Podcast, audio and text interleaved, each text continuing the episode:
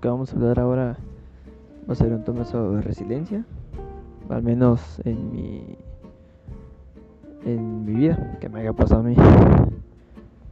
Eh, como una forma de pensarlo, en mi punto de vista, la resiliencia es alguna forma en la que yo haya superado algún obstáculo, ya sea emocional o algo traumático.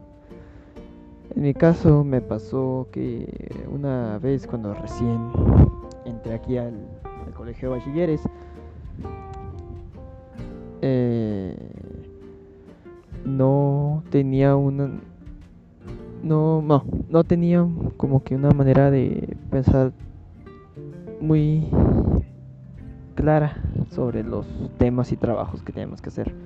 Entonces yo nomás hacía trabajos, pero en, los exámenes normalmente los reprobaba.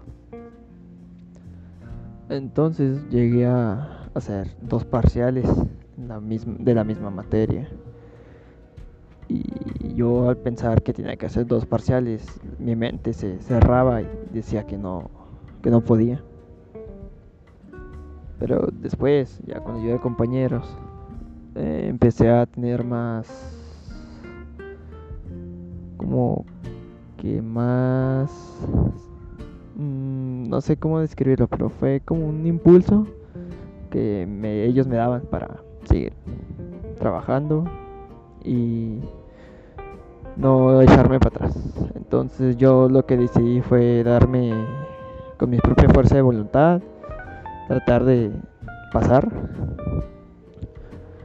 Y cuando tuve en el momento de hacer los parciales eh, estuve con toda la actitud realizando los trabajos que decía el examen y por fortuna mía logré pasar los dos.